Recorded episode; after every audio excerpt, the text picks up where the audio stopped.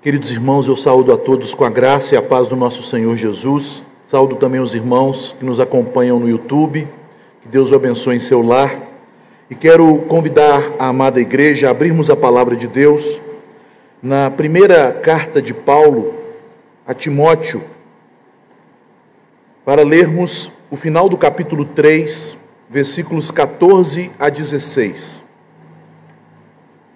Primeira carta de Paulo a Timóteo, capítulo 3, versos 14 a 16.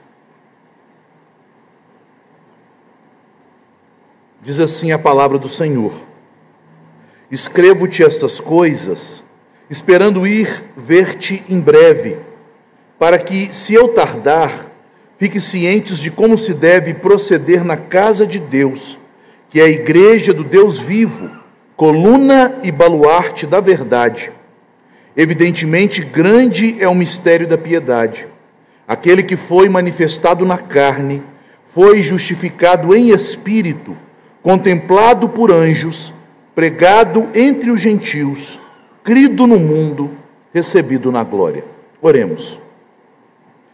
Senhor Deus, Pai bendito, estamos na tua casa, na igreja do Deus vivo coluna e baluarte da verdade, que não é propriamente este espaço físico consagrado à tua glória e à proclamação do Evangelho, mas que somos nós os que cremos, aqueles que foram alcançados pela pregação de Cristo entre os gentios, que receberam a glória de Jesus por meio da operação do Espírito Santo para contemplarem a maravilha da tua graça e amor que nos são oferecidos gratuitamente na cruz. E agora, ó Deus, quando a tua família, os teus filhos adotivos, a tua casa na qual o Senhor habita, se reúne, nós pedimos que, por meio da tua palavra que será anunciada, o Espírito Santo fortaleça o coração dos teus filhos, dando-nos, Senhor, entendimento da tua vontade ainda mais evidente e ajudando-nos, ó Pai, em nosso crescimento espiritual, em nossa edificação como igreja, para que a glória que nos conquistou a Cristo seja também refletida em nós para o louvor do teu nome, ó Pai. Abençoa-nos, Senhor, e que o teu Espírito nos conduza nesta hora tão solene, com reverência, santo temor, com alegria, pela oportunidade de mais uma vez ouvirmos o santo evangelho. Que haja, ó Deus, em nosso meio salvação, restauração, transformação de vidas. Em nome de Jesus nós te pedimos. Amém e amém. Meus queridos, nós temos é, nos cultos da noite, nos cultos vespertinos, feito a exposição do Evangelho de Mateus. Todavia, como teremos no próximo mês uma eleição de oficiais, de presbíteros e diáconos, nosso manual presbiteriano nos orienta a ensinarmos a igreja, a pregarmos e ministrarmos a igreja a respeito do ofício, daquilo que o Senhor nos revela em Sua palavra sobre presbíteros e diáconos. E isto nós faremos neste mês de março. Eu, e também reverendo Wendel, ocuparemos o púlpito desta igreja para instruirmos o povo de Deus sobre o que Deus requer para aqueles homens, servos do Senhor, que Ele já escolheu, que Ele já separou e que haverão de governar a igreja do Senhor em nome de Jesus Cristo, para a glória do nosso Senhor. E nós, portanto, vamos de maneira bem detalhada, bem a miúde, sempre nos voltar para estas cartas chamadas cartas pastorais, das quais já falei um pouco no domingo pela manhã, neste domingo pela manhã, então agora serei mais sintético. Nós sabemos, meus irmãos, que das cartas do apóstolo Paulo, 13 cartas que compõem o Novo Testamento, porque foram inspiradas pelo Espírito Santo de Deus, por serem revelação de Deus para a sua igreja, estas cartas são divididas em três blocos: as cartas antes da prisão domiciliar em Roma, as cartas escritas na prisão domiciliar em Roma, e as cartas escritas posteriormente à libertação e segunda prisão de Paulo, que antecedeu o seu martírio, quando, por fim, o imperador Nero César mandou decapitar Paulo e ele dá o testemunho do evangelho com sua própria vida.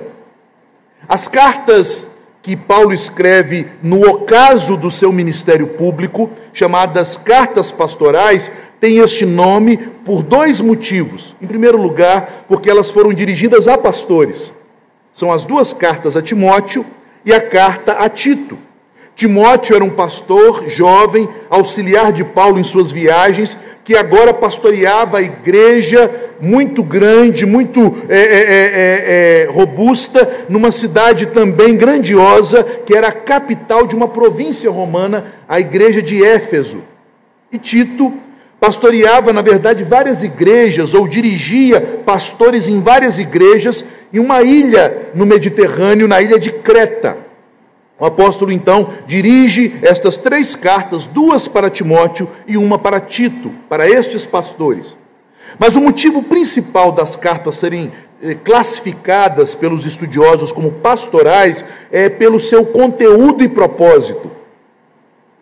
As cartas são dirigidas a estes pastores não como uma correspondência particular, privativa, mas como uma correspondência dada a eles como representantes da igreja de Deus. Cartas, portanto, que deveriam circular na igreja, instruindo o povo de Deus a respeito da maneira como a igreja deveria ser guiada, pastoreada, administrada pelos seus líderes. E também que tipo de liderança o Senhor desejava que fosse constituída em sua igreja. Este é o motivo, portanto, principal destas cartas serem chamadas de cartas pastorais. E se nós observarmos os capítulos anteriores, ou o contexto anterior do texto que lemos, que fecha o capítulo 3, o apóstolo Paulo está falando exatamente sobre a igreja. No capítulo 2, ele trata do culto a ordem do culto, de que maneira o culto de Deus deveria ser prestado, com santidade, com reverência, com adoração piedosa, com mulheres e homens piedosos e santos que louvam a Deus com temor e tremor. Ele também trata das orações, a intercessão, as orações públicas. E no capítulo 3, o apóstolo é inspirado pelo Espírito Santo de Deus para falar sobre os homens que deveriam ocupar a liderança da igreja, os oficiais, presbíteros e diáconos e também as suas esposas. O reverendo Wendel vai pregar esta parte do texto e ele mostrará claramente que não há aqui diaconisas, mas as mulheres às quais o apóstolo se refere são as mulheres dos oficiais, que são companheiras deles no ministério, que participam ativamente do ministério. Como suas colaboradoras, como instrumentos de Deus na vida destes homens do Senhor. O apóstolo fala do caráter moldado, irrepreensível, caráter forjado pela graça do Espírito, que estes homens deveriam demonstrar, um caráter maduro. Fala também sobre a família destes homens, que também, é, embora todos nós tenhamos famílias imperfeitas, deveriam ser famílias piedosas, guiadas pela palavra do Senhor, demonstrando o êxito pastoral em casa. E por fim, a tarefa a desempenhar. Os presbíteros, o ministério da palavra, os diáconos, o ministério do serviço e do socorro. E agora há um fechamento, uma espécie de dobradiça, que tanto conclui a primeira parte da carta, que trata sobre os aspectos do culto e do oficialato, e também, ao mesmo tempo, prepara a segunda parte da carta, que vai apontar para os erros, os equívocos dos falsos profetas e mestres, que devem ser extirpados da igreja por meio de crentes piedosos, liderados por guias que são homens de Deus.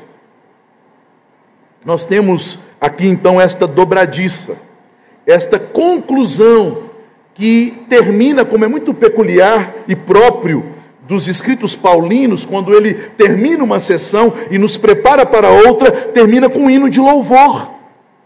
Ele o faz também em Romanos, quando termina a sessão teológica da carta com um hino de louvor ao final do capítulo 11 e nos prepara no capítulo 12 para a parte ética, prática da vida cristã. E aqui também, na epístola primeira a Timóteo, ele o faz semelhantemente ao que é um estilo paulino em suas outras cartas. Ele conclui nos preparando e nos introduzindo para o restante do assunto. E o que ele conclui? Ele nos mostra, meus irmãos, nestes três versos, que a igreja, o ajuntamento do povo de Deus, daqueles que proclamam sua fé em Jesus Cristo, esta igreja é a casa de Deus, que tem uma missão: proclamar o mistério da glória de Cristo às nações. A igreja é a casa de Deus chamada para proclamar o mistério da glória de Cristo a todos os povos. O texto é dividido claramente em duas partes. A primeira parte, os versículos 14 e 15, que são esta introdução ao hino que fecha o capítulo, nos mostra, meus irmãos, a natureza da igreja, o que é a igreja. E ao falar da natureza da igreja, o apóstolo está justificando todas as instruções e ordens que até aqui foram dadas. Por que os crentes devem se envolver em uma vida de intercessão e oração? Por que os crentes, ao se ajuntarem no culto público, devem cultuar a Deus, não segundo os é, aspectos da visão de mundo da época, da moda, dos desejos da carne, mas em um culto reverente, sóbrio, com ordem, decência, piedade, santidade?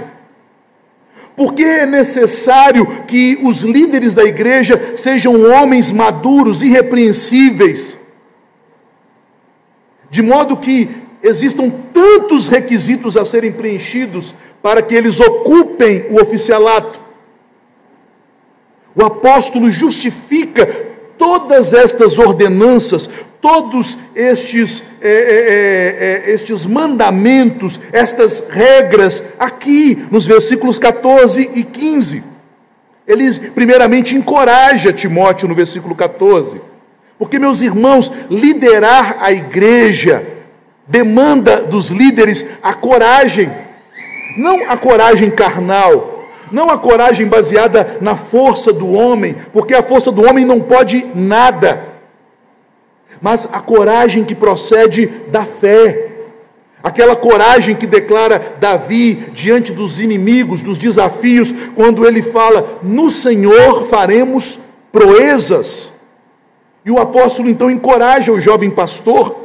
Imagine, meus irmãos, um pastor jovem, um homem sábio, mas talvez um pouco tímido, tendo que lidar com pessoas mais velhas, pessoas mais experientes tendo que liderá-las, tendo que barrar outros irmãos que eram contenciosos, como o apóstolo Paulo declara, tendo que advertir líderes que propagavam heresias e tirá-los do presbiterato, tendo que corrigir publicamente presbíteros, conforme nós encontramos no capítulo 5 tendo que dispensar algumas viúvas do donativo, porque eram viúvas fofoqueiras, contenciosas, mulheres que não tinham bom testemunho de vida cristã. Vejam.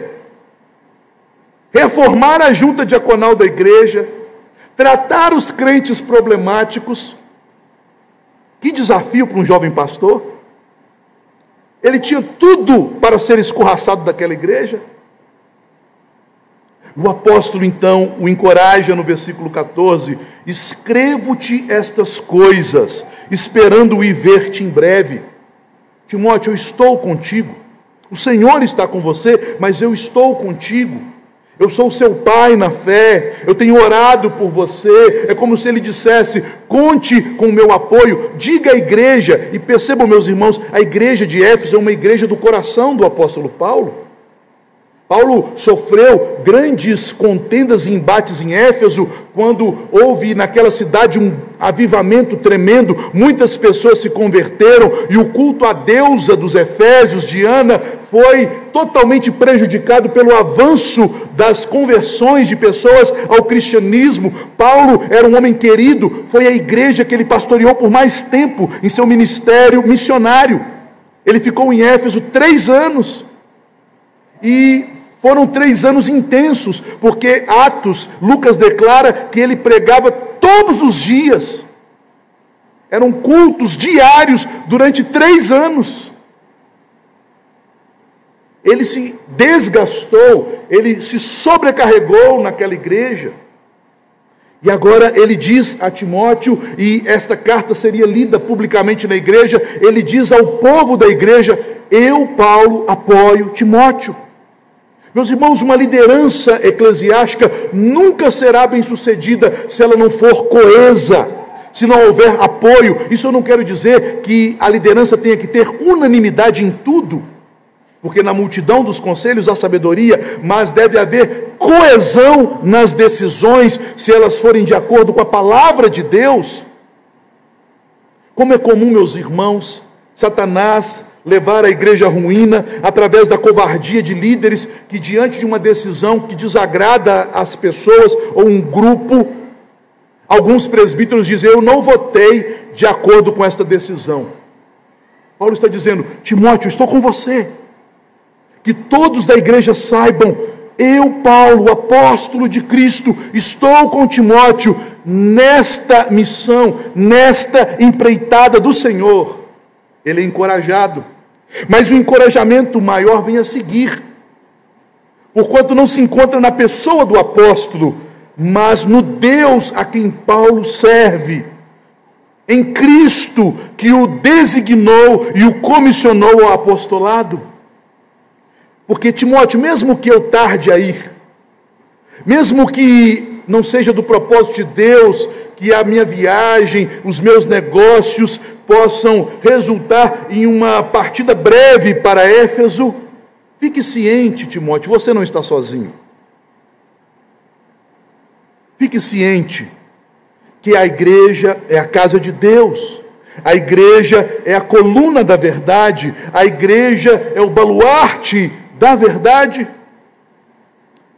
Antes de afirmar estas realidades em relação à igreja, o apóstolo declara uma ordem.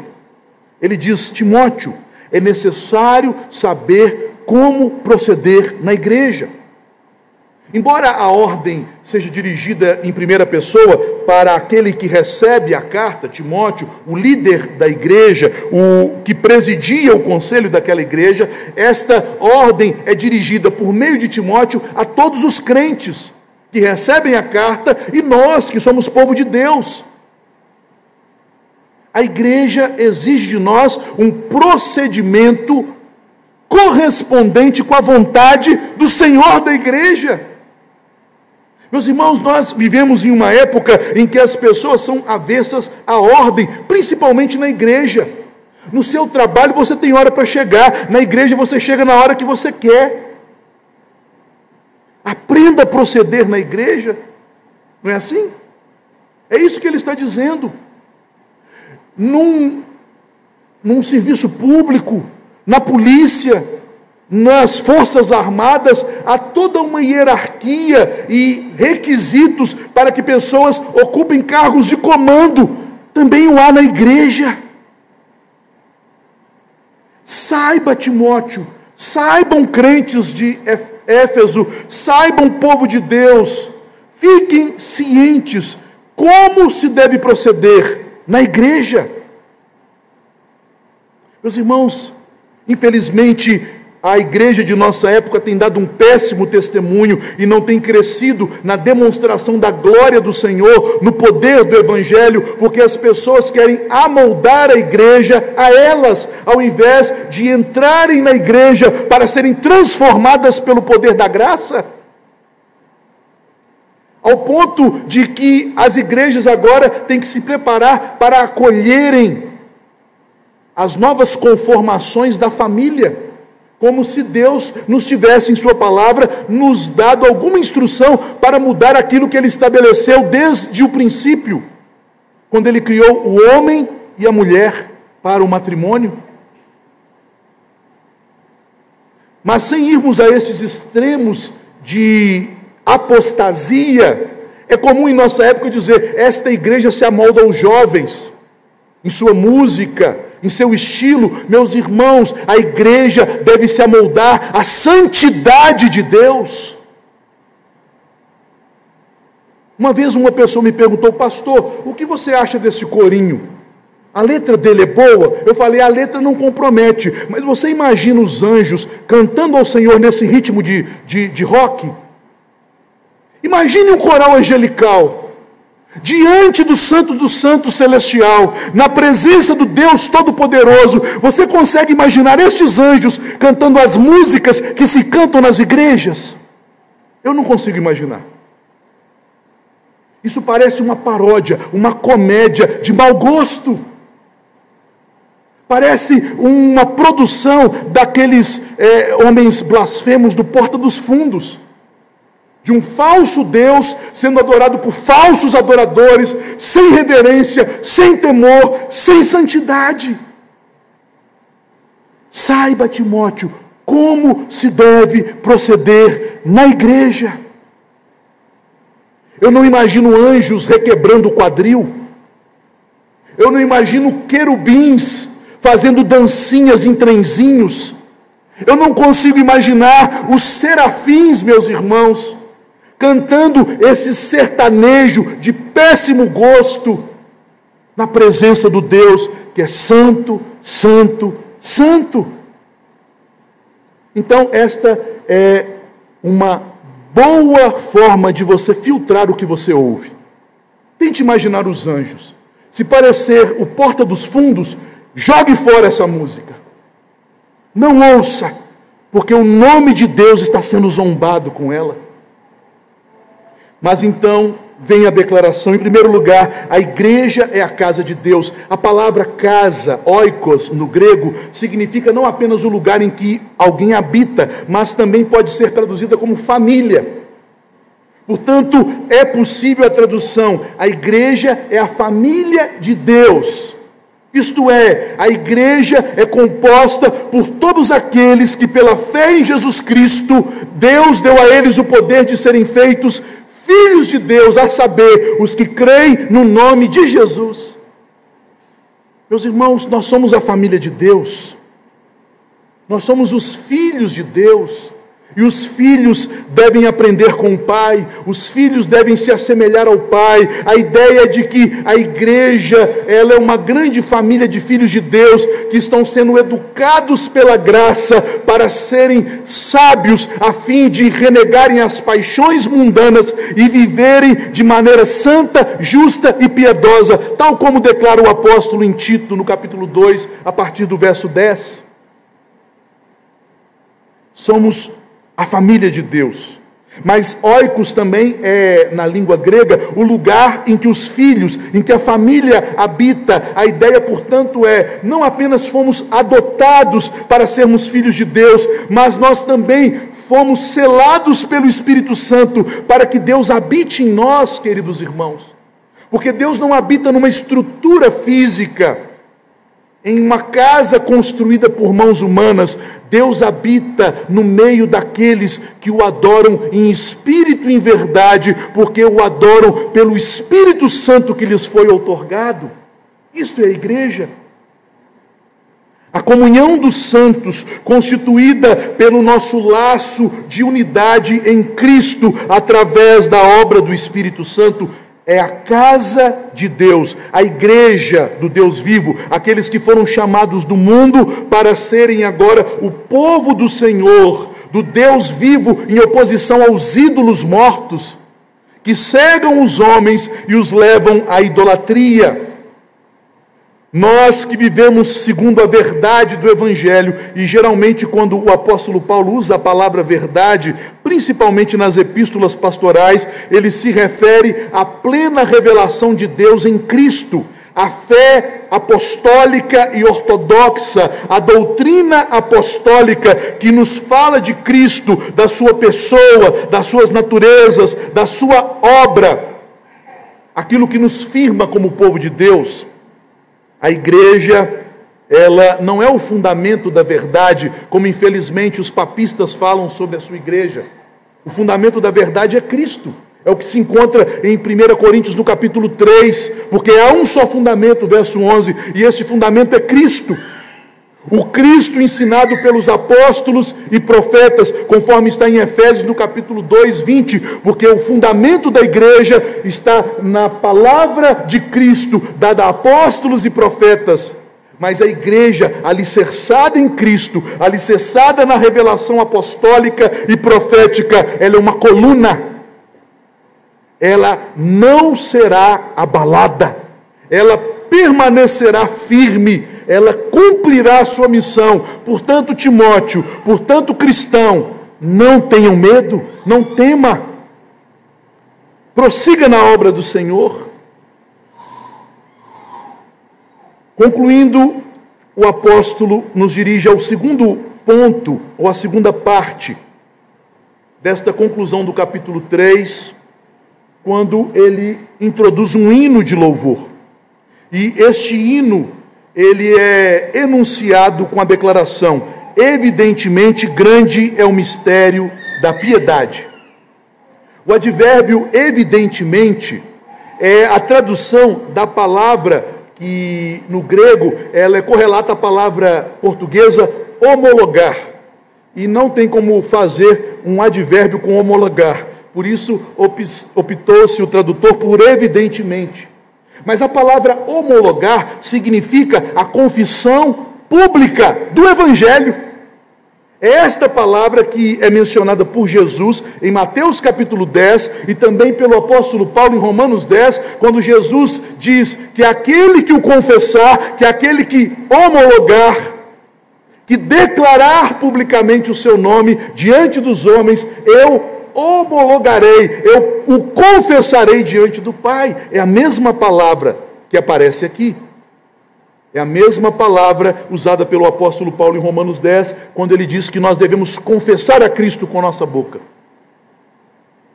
Portanto, meus irmãos, o apóstolo Paulo nos chama a missão da igreja.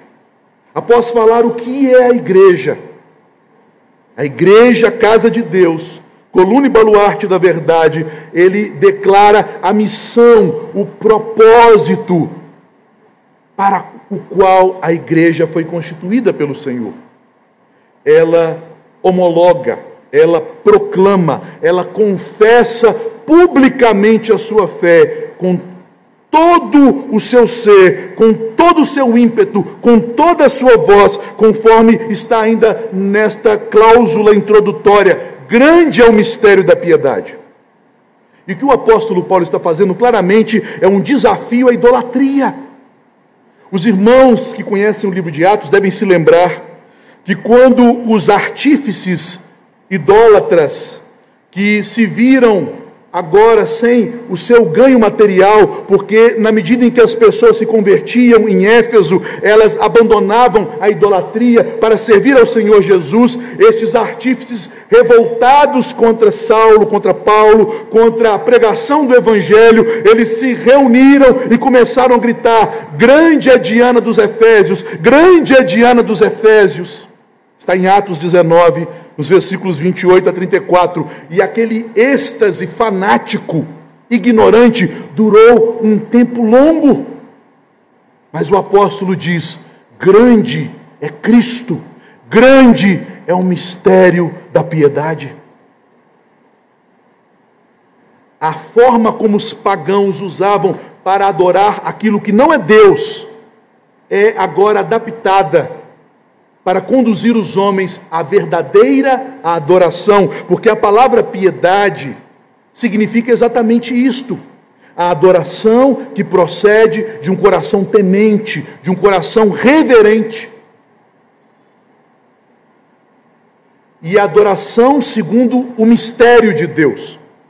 Sempre que o apóstolo Paulo usa este termo mistério, ele é usado para representar o plano eterno de Deus de salvar pecadores através de Cristo, plano que estivera oculto no passado, mas que agora foi revelado pela manifestação do Senhor, que é proclamado no Evangelho. Este é o mistério da piedade, este é o mistério da adoração, esta é a grandeza da obra de Deus para a qual os cristãos devem viver e são chamados a proclamar. E o apóstolo então louva o Senhor, proclamando o mistério da piedade, a adoração verdadeira, centralizada na obra salvadora de Deus, da sua graça em Cristo Jesus, com seis declarações de louvor. Primeiramente, Jesus, aqui designado como aquele, Jesus, ele é grande, porque ele foi manifestado na carne. Em segundo lugar, foi justificado em espírito. Em terceiro lugar, contemplado pelos anjos. Em quarto lugar, pregado entre os gentios. Crido no mundo. Em sexto lugar, recebido na glória. Todas estas declarações têm um ponto em comum: a exaltação da glória de Deus em Cristo, o nosso Salvador. Portanto, a exaltação da glória de Deus no Evangelho de Jesus Cristo. De que maneira Deus revelou o máximo da sua glória, dos seus atributos, da sua bondade, da sua misericórdia, da sua justiça, da sua fidelidade no Evangelho de Jesus Cristo? Primeiramente, porque para cumprir as promessas de salvação, promessas dadas desde o Éden, quando o homem, antes de ser expulso, ouviu o proto-evangelho em Gênesis 3,15, a respeito do descendente da mulher que viria para esmagar a cabeça da serpente, desde aquele momento, por toda a história, adentrando os séculos, foi prometido que ele viria, e ele veio para revelar a glória de Deus, conforme nós podemos ler em João 1,14. E o Verbo se fez carne e habitou entre nós, cheio de graça e de verdade, e vimos a sua glória, a glória de Deus, envolta no véu humilde da carne do Redentor, que nasceu no ventre da Virgem, que ali foi concebido para viver uma vida perfeita e se oferecer como um sacrifício perfeito por nós a glória do Evangelho no plano de Deus em enviar o seu Filho para se fazer semelhante a nós em tudo, menos no pecado, para que tenhamos salvação, e que, mesmo em sua humilhação, revelou a sua glória, quando no monte da transfiguração mostrou aos seus discípulos quem de fato ele era, conforme testemunha Pedro na sua segunda epístola, no capítulo 1, nos versos 16 e 17, que o Evangelho que demos conhecer a vocês, meus irmãos, não é segundo mitos, fábulas engenhosamente é, é, inventadas, mas é segundo aquilo que nós testemunhamos, que os nossos olhos viram quando o Verbo de Deus, o Filho de Deus, revelou a sua glória no Monte Santo. A igreja foi chamada para dizer que o Filho de Deus veio ao mundo para revelar a sua glória, por assumir a nossa natureza humana e manifestar a salvação, a vitória contra os nossos inimigos na cruz, que é o ápice da revelação da glória de Cristo em sua humilhação. Ele diz isso em João 17: Pai, dá-me a glória que tive contigo antes da fundação do mundo, manifesta a tua glória agora, quando eu estou me preparando para a cruz. Em segundo lugar, ele foi justificado em espírito. A palavra justificado, na terminologia bíblica, geralmente é usada para os pecadores, que são declarados justos por causa dos méritos de Cristo que são aplicados a eles, recebidos pela fé, pela livre graça. Mas aqui a palavra justificado é aplicada a Cristo.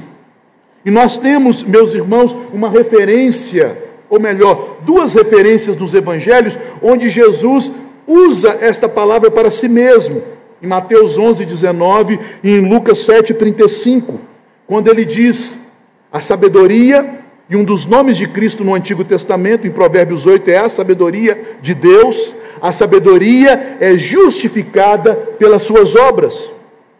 Portanto, esta que é a cláusula mais difícil do hino, justificado em espírito, significa que Jesus, em sua missão, foi justificado por Deus, isto é, foi declarado e demonstrado por Deus publicamente como Rei e Salvador, pelos atos poderosos que ele realizou, pelos seus milagres e principalmente pela sua ressurreição, quando, pelo poder dele e do Espírito Santo, ele ressurgiu da sepultura, justificado em espírito.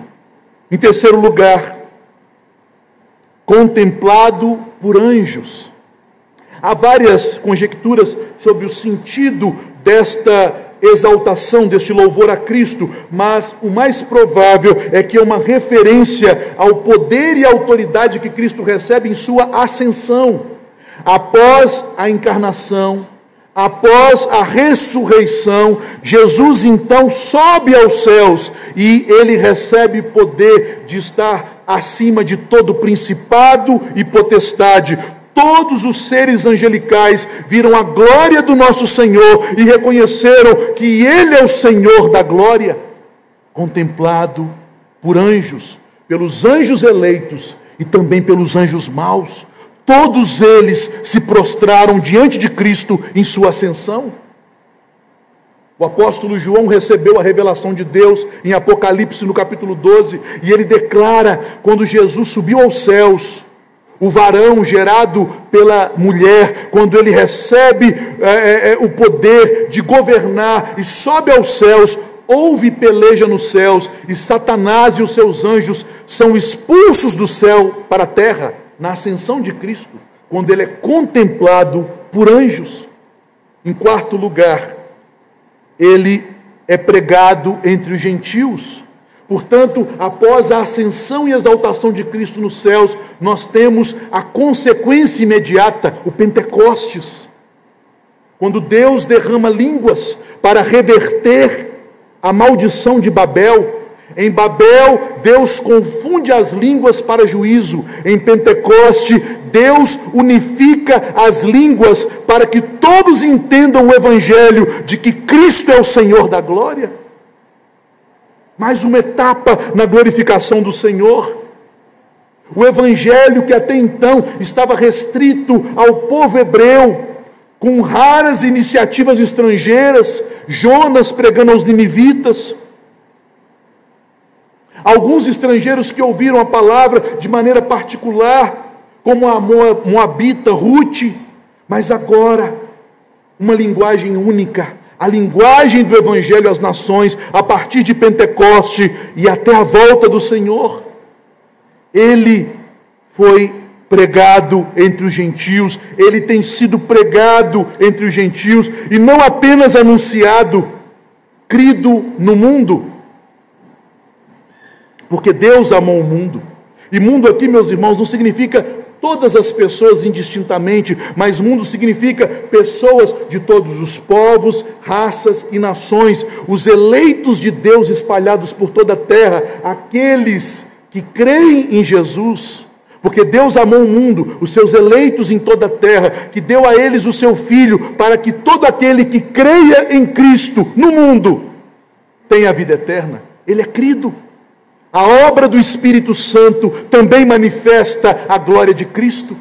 Percebam, meus irmãos, como há um crescente de glória, glória no ministério terreno, glória na ressurreição, glória na ascensão e exaltação, glória no Pentecostes e no avanço da pregação, glória nas conversões. E finalmente, recebido na glória.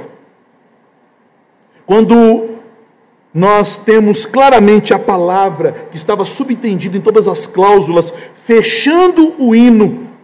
Há aqui, meus queridos, uma forma de eco que nos remete a aquilo que acontecia no culto do antigo Israel, quando a glória de Deus ficava oculta no Santo dos Santos. A glória de Deus é um termo teológico do Antigo Testamento, a Shekinah, que revela a manifestação de Deus, que se mostra de uma maneira que, ao mesmo tempo, há uma revelação e um ocultamento, porque Deus se revela entre nuvens espessas. Os homens não podem contemplar a face de Deus, a glória de Deus o mostra e o oculta.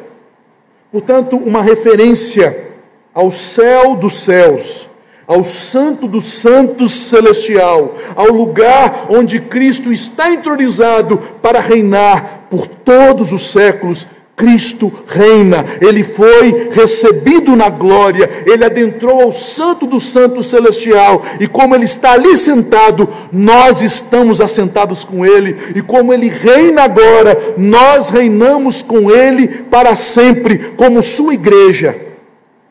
E a igreja deve proclamar esta glória do Senhor Jesus. Eu quero fazer, meus irmãos, apenas três aplicações. Em primeiro lugar, o apóstolo, ele fortalece a ideia que deve nortear-nos neste momento que a igreja se prepara em oração, sendo instruída por Deus para a escolha de oficiais. É necessário ordem na igreja de Deus. E é dever dos oficiais, em nome de Deus, manter esta ordem.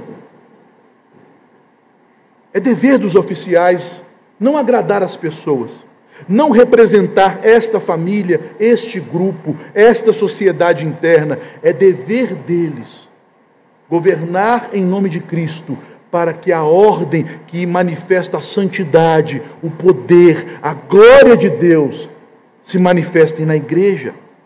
Em segundo lugar, este texto nos convida ao louvor, por isso ele termina com um hino de louvor. Primeiramente, o louvor a Deus, porque nós somos a sua casa, sua família e habitação. Meus irmãos, a ordem que nos cerca não é a ordem de um senhor sobre os seus escravos, não pense nisto. É a ordem de um pai amoroso, é a ordem de um irmão que se deu por nós, que se sacrificou por nós para nos moldar em santidade, a fim de que, libertados do pecado, tenhamos uma vida bem-aventurada e feliz, junto com o nosso Pai, junto com o nosso Senhor e irmão Jesus. Entenda o porquê de, na casa de Deus, o Senhor demandar ordem e decência. E por fim, meus irmãos, o que este texto nos chama a fazer? Proclamar proclamar a glória do Evangelho. Mas antes de proclamar, nós temos que contemplar a glória do Evangelho de Cristo. Para anunciarmos a glória do Evangelho de Cristo, para crermos na glória do Evangelho de Cristo e, enfim, para vivermos com Cristo em Sua glória. A igreja está sendo preparada para isto. Nós proclamamos, muitos creem, e no fim, todos nós na glória celestial, seremos um com o nosso Senhor, em glória. Este é o plano de Deus, e é por isso que a igreja existe. Que Deus nos abençoe e que Ele dê ao povo dele sabedoria para entendermos o que é a igreja e estabelecermos na igreja uma liderança que a governe segundo a vontade do Senhor e não dos homens.